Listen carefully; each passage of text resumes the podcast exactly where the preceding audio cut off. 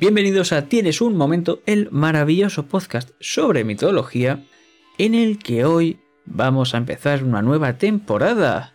¿Y qué vamos a hablar en esta temporada? Pues vamos a hablar de la maravillosa mitología hindú. Pero antes de adentrarnos en ella, como siempre, vamos a presentar a nuestro querido intérprete, fanático de matriarcado, sobre todo del orden cósmico, y a ver si en esta nueva temporada podemos añadir otro adjetivo más a la lista. ¿Qué tal estás, Jack? Hola, buenas. Eh, bien.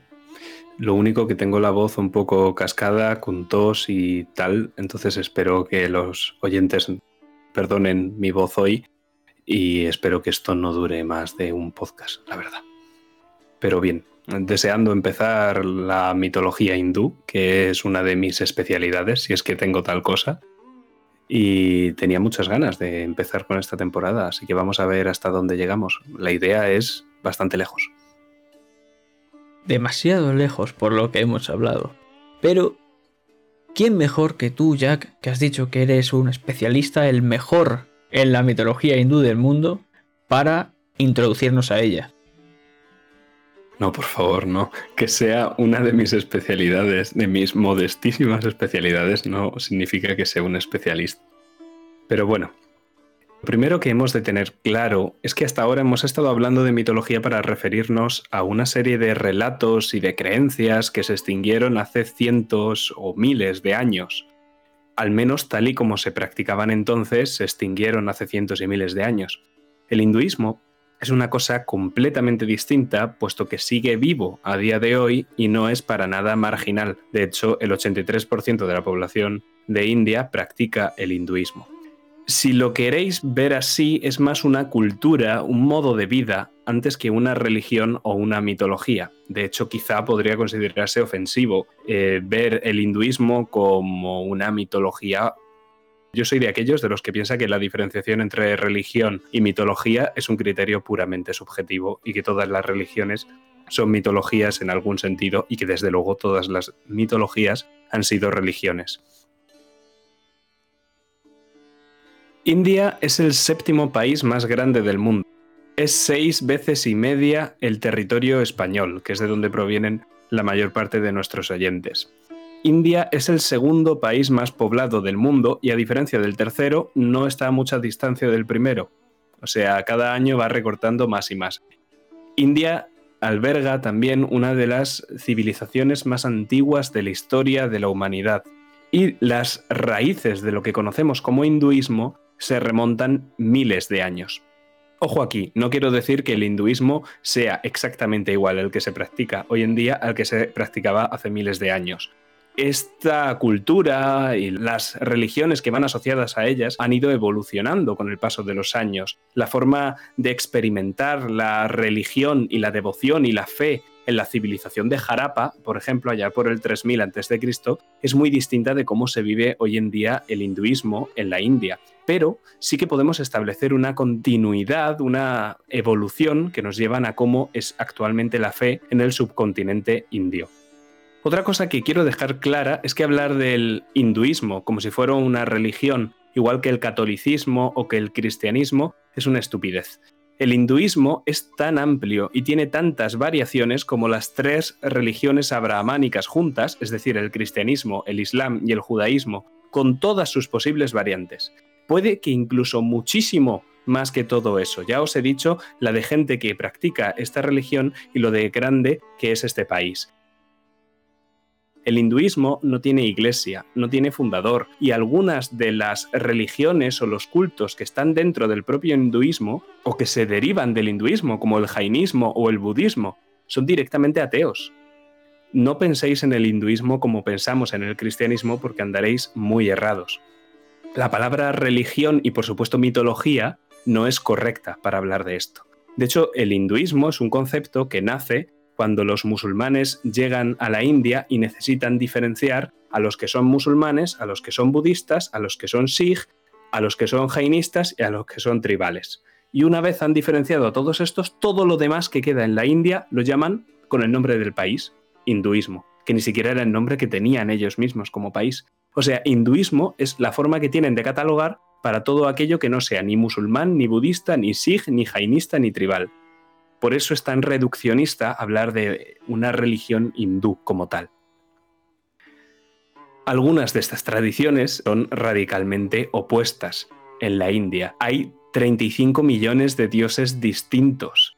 Esto, para que os hagáis idea, es más que la población de un país como Arabia Saudita. Pero lo que sí que es cierto es que pese a toda esta variedad, el hinduismo tiene una forma común de ver la vida, de ver la religión, la cultura, la literatura, el arte, es un cierto parecido en la forma de ver el orden que rige el mundo y que rige la sociedad, una especie de orden cósmico que es común en todas las doctrinas o cultos o religiones que están incluidos dentro de lo que conocemos como hinduismo. Por eso, más que religión, es una filosofía de vida que se remonta miles y miles de años y que sigue viva hoy día. Y por eso vamos a hablar en esta temporada de Tienes un momento del hinduismo y le vamos a dedicar bastantes, bastantes podcasts.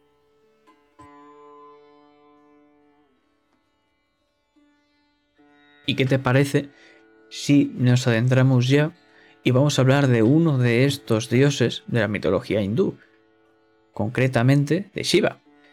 Pertenece a la Trimurti, esta trinidad de dioses hindúes que está conformada por Brahma, el creador, Vishnu, el conservador, y Shiva, el destructor.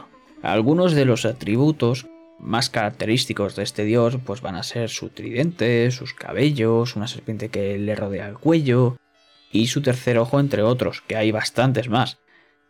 Y también se le adora a través de los lingam, ¿Qué es los lingam? No os preocupéis, más tarde vamos a hablar de ellos. Pero así introducido rápidamente Shiva, ¿qué puedes contarnos tú de él, Jack?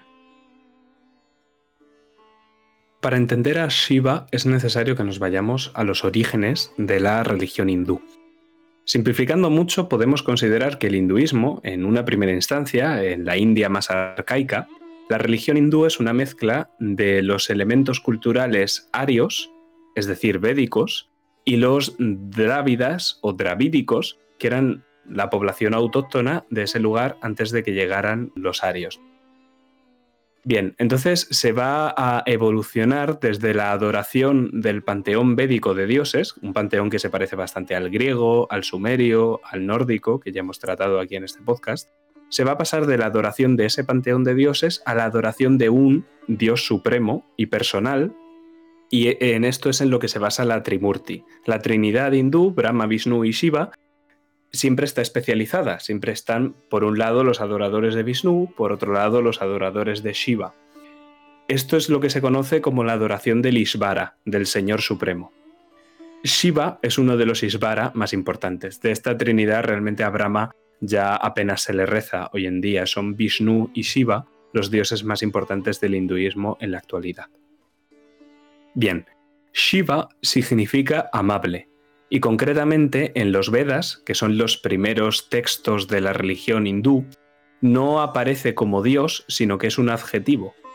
Sin embargo, en los Vedas el que sí que aparece es el dios Rudra, y Rudra tiene muchas características comunes con Shiva, entre ellas, esto de ser considerado el destructor, como andabas diciendo antes. Rudra es dios de la tormenta rugiente, de la tormenta temible, pero que también tiene una cara amable, y esta cara amable es Shiva, porque las lluvias de la tormenta también son beneficiosas para las cosechas. Entonces este dios tendría estas dos caras, estos dos poderes, el destructivo y el poder constructivo. Recicla y rejuvenece. Esta es la dualidad entre Rudra y Shiva. Sin embargo, Rudra, aunque sí que aparece en los Vedas, no se le dedican muchos himnos, o sea, no es central en este panteón védico comparado con otros dioses.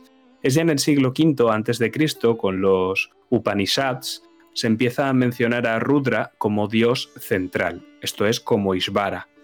Esta idea se va a continuar desarrollando durante cientos de años, al principio es muy marginal, y alrededor del año 100 después de Cristo ya empieza a ser algo bastante generalizado dentro de la India, sobre todo en las regiones sureñas.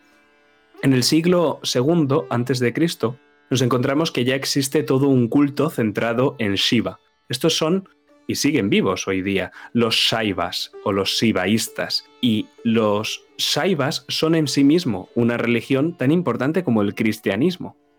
Consideran que Shiva es el dios supremo del que provienen todos los demás. Y esta religión, repito, sigue viva hoy día en muchas zonas de India. Los responsables de la popularidad de Shiva y de los atributos que nos has descrito antes, Iván, y de cómo lo conocemos, son los Puranas. Los Puranas son recopilaciones de mitos populares que nos dicen pues, los atributos de Shiva y sus mitos más importantes. El Shiva, que conocemos hoy en día, proviene de los Puranas, tanto del Shiva Purana como del Linga Purama. Entonces Shiva es un dios posvédico, el Shiva tal y como lo conocemos hoy en día, porque Rudra es el dios védico, ¿no? Pero no es un dios tan antiguo como Brahma, como Varuna, como Indra o como Vishnu. De hecho, en los propios mitos es visto Shiva como un recién llegado, como un dios tardío, un dios marginal, pero aún así tiene algunos elementos que podemos atribuir a la tradición anterior a la invasión de los arios, es decir, de la cultura drávida, hay referencias a la danza de Shiva, a su tridente y a su montura en pinturas rupestres en mitad de la prehistoria, en el Mesolítico. Además, hay toda una polémica sobre si una figura que se ha encontrado en Mohenjo-Daro, que es una de las grandes ciudades de la civilización de Harappa, puede representar a Shiva en su aspecto de Pasupati, es decir, señor de todos los animales. Los arqueólogos no se ponen de acuerdo de si esto es un proto-Shiva o no. Por eso Shiva es tan relevante porque es un dios nuevo, por esto de que es posterior a los Vedas, pero es también un dios viejo, porque tiene rasgos drávidas. Y esto es lo que lo hace más fascinante, ¿no? Lo que sí que está claro es que con Shiva se lograron sincretizar tanto ese dios védico indoeuropeo de las tormentas que era Rudra, como todas las divinidades masculinas de la fertilidad que eran autóctonas de la región, y esto nos explica, por ejemplo, por qué a Shiva en muchas representaciones se le representa con la piel azul. Todos esos elementos provienen de la tradición anterior a la tradición védica. Y os voy a hablar ahora de una serie de mitos. Entre ellos creo que de los mejores es el de Sati, porque según el Bhagavata Purana, este mito empieza con un sacrificio al cual no es invitado Shiva porque hace mucho tiempo este ofendió a Daksha al no levantarse para saludarle. Daksha le suelta una sarta de insultos por la ofensa y además le lanza una maldición por la cual no puede tener ninguna parte en los sacrificios, mientras que un brahman de Shiva, un sacerdote, lanza otra a Daksha diciendo que, entre otras cosas, tendrá la cabeza de una cabra y a su vez el hermano de Daksha, Brigu, le lanza otra maldición que tilda de herejes y muchas más cosas a los seguidores de Shiva. Además, este odio también por Shiva se acrecenta si sabemos que celebró un Swayam, Swayambara donde su hija Sati debe elegir a un marido, y este no imita a Shiva. Ella está enamorada secretamente de Shiva, entonces lo que hace es tirar la corona en el último momento y a Shiva acudiendo, y así Daksha tiene que casarles. Pero ahora sí nos vamos al presente de Shiva, en el que intenta disuadir a Sati de que no vaya a este sacrificio al cual no le ha invitado Daksha. Pero no consigue disuadirla. Entonces, Daksha empieza a insultar a Shiva y su hija decide que debido a esta ofensa va a consumirse en las llamas. Esto va a pasar a ser conocido como el ritual sati, algo bastante macabro porque las mujeres se arrojaban vivas o eran atadas a las piras funerarias de sus maridos. Bastante chungo. Y podemos verlo, por ejemplo, cuando hablamos de Sigmund en la mitología nórdica, cuando después de morir el marido y los hijos de su hermana Signy, ella se arroja a las llamas. Te has dejado una cosa, que es que tras la muerte de Sati, tras que ésta entre en la pira funeraria, que bien has dicho que parece ser que es una tradición indoeuropea, Shiva, tras la muerte de Sati, empieza a provocar la destrucción del mundo mientras carga su cuerpo. Llorando, va destruyéndolo todo en una danza mortal.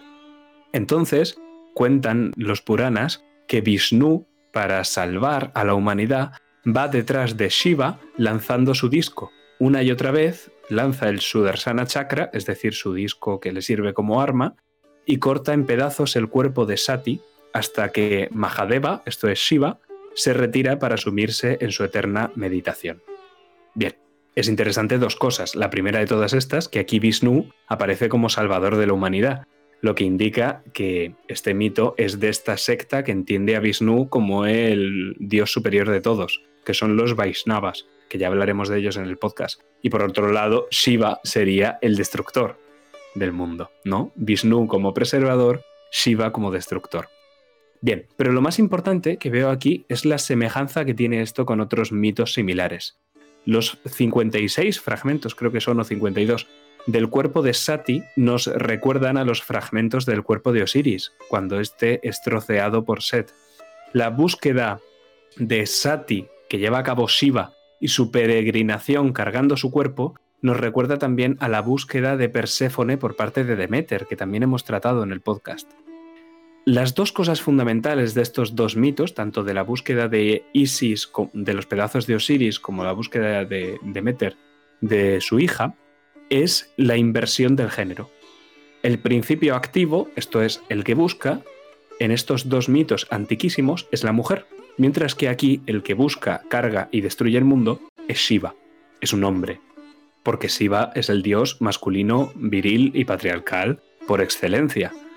Entonces este mito me parece muy interesante porque ya muestra su posterioridad a la hora de invertir el principio activo.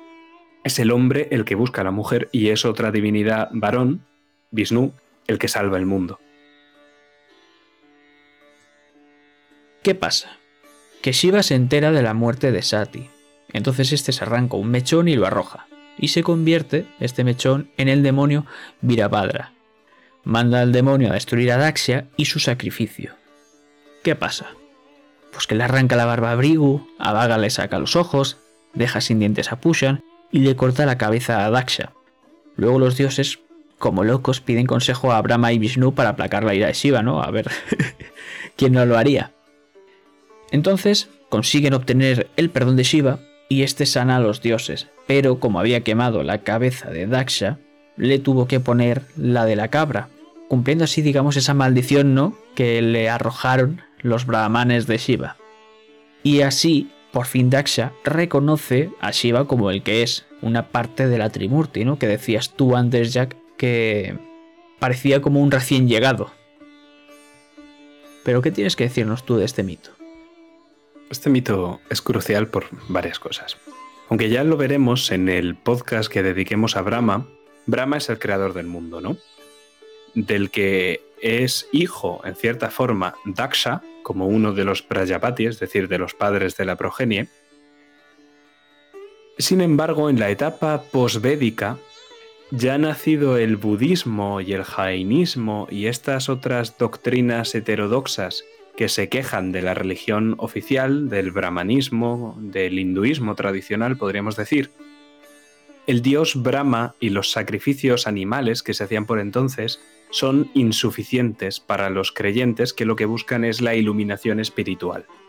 Entonces, la figura de Shiva, en su aspecto de Mahadeva, es decir, de gran dios, cobra relevancia porque se pone a sí mismo como superior en poder a Brahma, o como miembro de la Trimurti, entonces, los mitos en los que Shiva juega un papel esencial en la creación o que directamente logra derrotar o que libera a un demonio que aterroriza a los dioses son posteriores a la mitología sobre Brahma.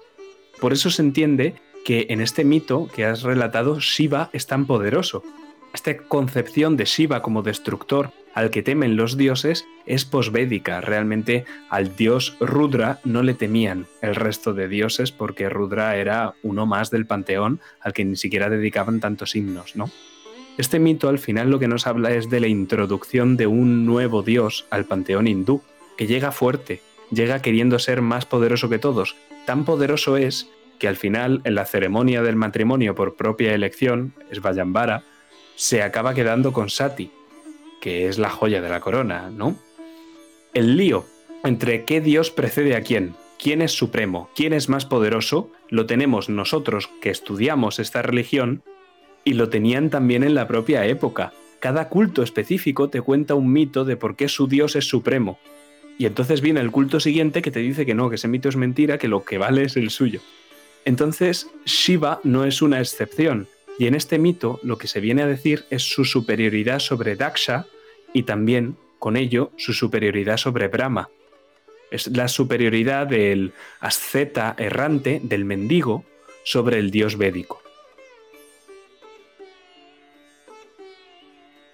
Has dicho antes algo muy interesante, que era este dios, ¿no? Este errante, este vagabundo, que el propio Daksha utilizaba como insulto, ¿no? Que si llevaba ropas harapientas, que si era un mendigo y todo esto.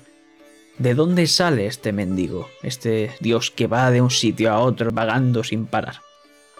Pues viene de este mito en el que Brahma, después de un sueño de mil años, porque aquí les encanta dormir o meditar, toma la forma corpórea con cinco cabezas, mientras surge otra forma que esta es Shiva. Entonces Brahma crea el Ahankara, que es una especie como de conciencia de la existencia individual, y ambos se preguntan al otro quién los ha creado. ¿Qué pasa? Que esto lleva a una discusión en la que Shiva corta la cabeza que le ha hablado de, Brahma. Entonces, Shiva está debilitado por el pecado de, de herir a Brahma y además no puede soltar la cabeza. ¿Qué es lo que pasa? Que huye a Benares y allí como penitencia va a tener que viajar con la cabeza allá donde vaya. Pero tienes que hablarnos, Jack, de Shiva, que no sé si voy a ser capaz de pronunciar esto. Ardhanadishvara. Eso es, eso es Shiva Ardhanadishvara. La dualidad entre lo masculino y lo femenino es muy importante y no solo en la mitología hindú, sino también en varias mitologías que hemos visto en este podcast, ¿no? Concretamente, la presencia de la dualidad en una misma figura, una especie de hermafroditismo o androginia, proviene de la concepción de la totalidad, entendida como fusión de las dos dualidades. No sé si esto que he dicho ha sido muy magufo, pero lo repito por si acaso. La totalidad, es decir, el todo, implica la dualidad fusionada. Es decir, el 2 es 1 por tanto es la totalidad. Y la totalidad, al ser dualidad de género, es androginia. ¿De acuerdo? Sigo. La totalidad, por tanto, sería tanto la forma masculina, es decir, el pakritri, como la energía femenina, es decir, el sakti. Y esto es un principio que van a sintetizar los propios templos hindúes. Y de esta forma en los Vedas se nos describe a Purusha, Purusha es un gigante al estilo Ymir y es la totalidad de la que viene el universo según los Vedas. A partir de esta totalidad surge la diferencia. De hecho, Ymir en la tradición nórdica también es hermafrodita, porque representa esta totalidad. En el momento en el que la totalidad es disgregada, aparecen los géneros. Estos conceptos de la totalidad y la diferenciación son claves en el hinduismo, vaya. Bien, el hecho de que la dualidad no es algo importante, porque con la liberación al final todo acaba fundiéndose en uno, que es el origen, se representa, esta magufada que acaba de decir, se representa con dioses masculinos travestidos. Repito el concepto, ¿de acuerdo?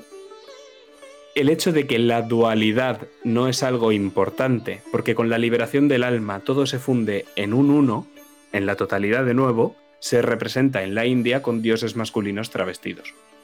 Se representa de muchas más formas, pero esta es una de las más claras. La mejor versión que tenemos de todo esto es el Shiva Ardha Nadisvara, que es el Shiva andrógino que tiene tanto atributos eh, sexuales masculinos como femeninos, y sería la fusión de Shiva y Sati, o Sakti, que sería su consorte, ¿no?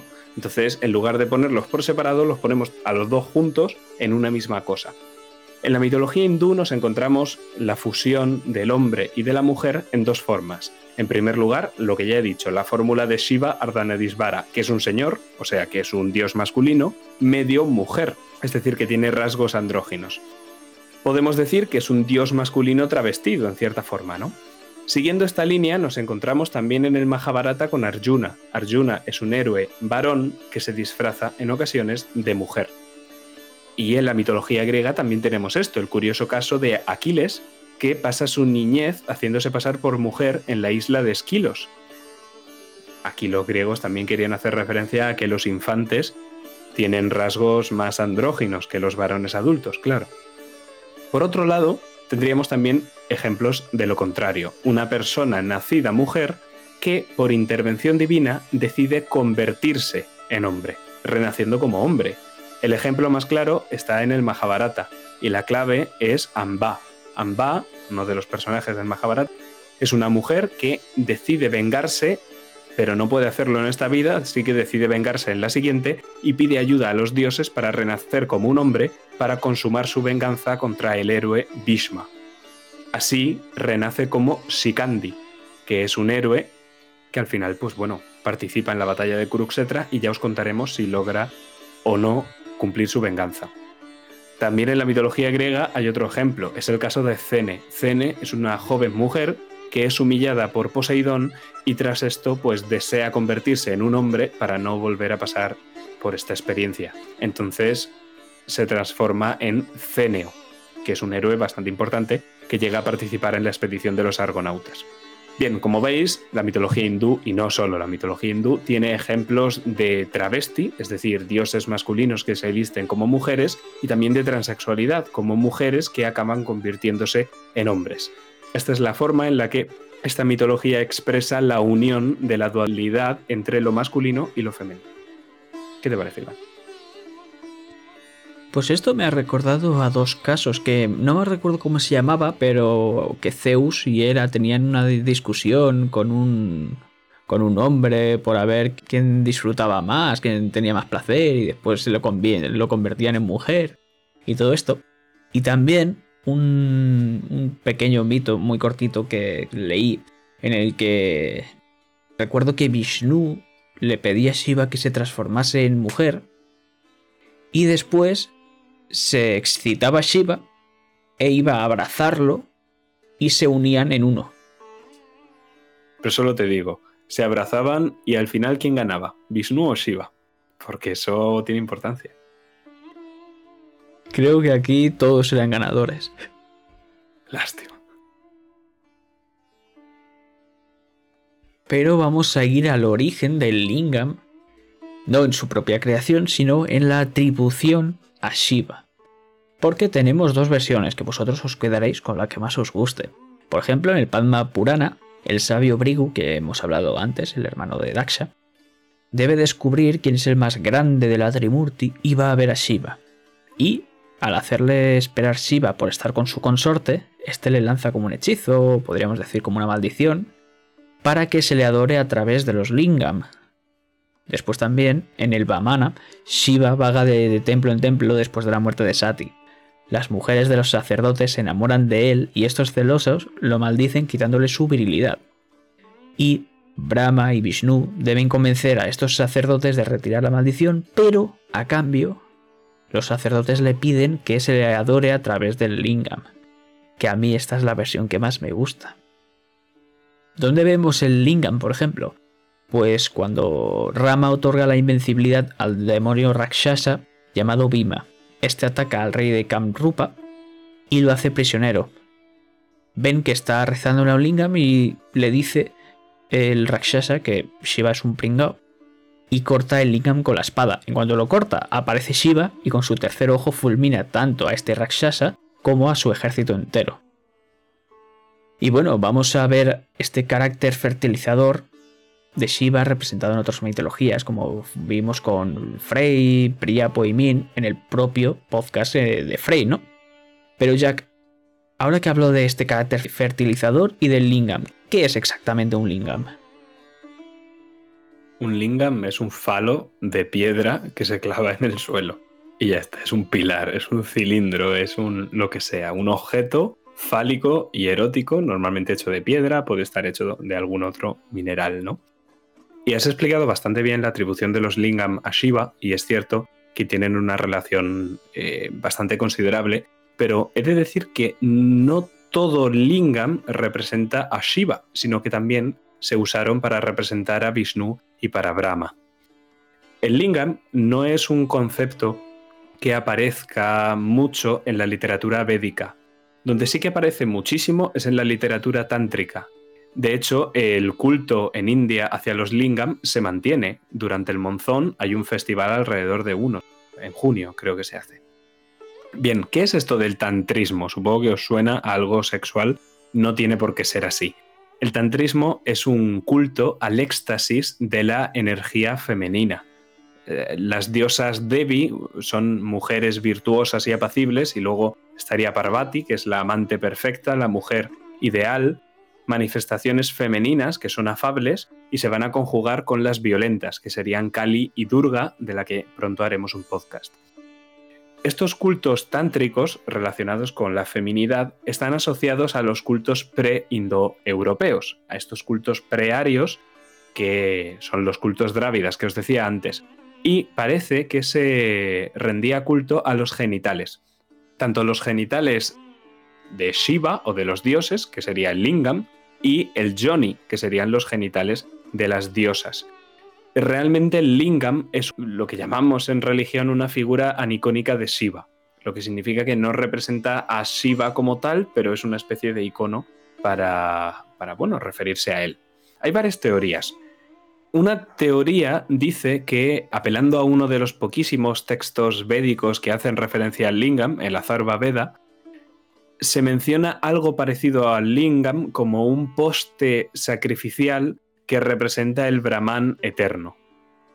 Y luego hay otros que dicen que el lingam representaría ese carácter destructor y fertilizador de Shiva. No. Entonces nos movemos a caballo entre dos interpretaciones. Las que dicen que el lingam es un falo, sin más, y las que dicen que es el lugar donde se sacrifican animales. Y yo creo que la verdad está en la combinación entre ambas, que el lingam era el lugar donde se iban a sacrificar esos animales y que también estaba relacionado con la fertilidad y por tanto con los genitales masculinos. De hecho, a Buda se le representa en sus versiones más antiguas con un, bueno, las versiones más antiguas que son icónicas, con un falo erecto. Y después este falo erecto se va a atribuir al propio Shiva.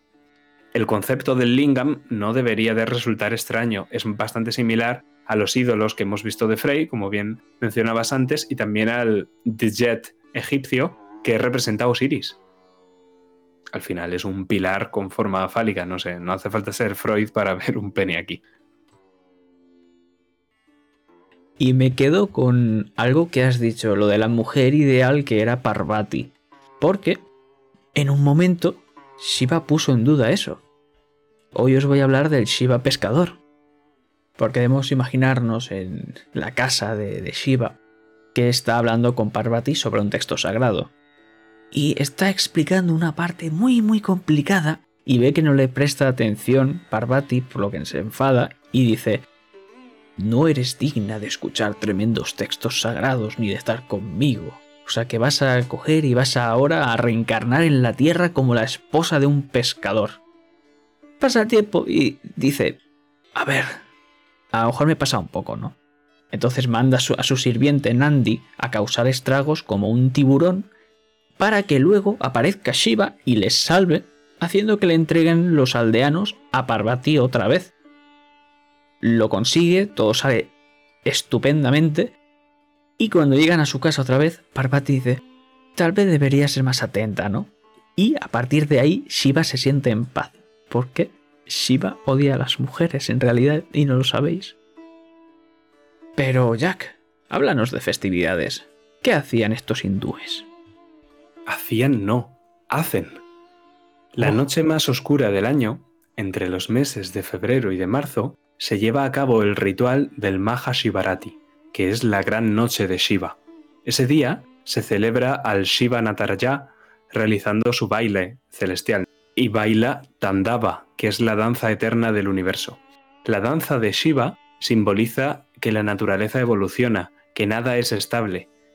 Shiva simboliza la creación, la perseverancia y la destrucción, pero aún así conserva la calma.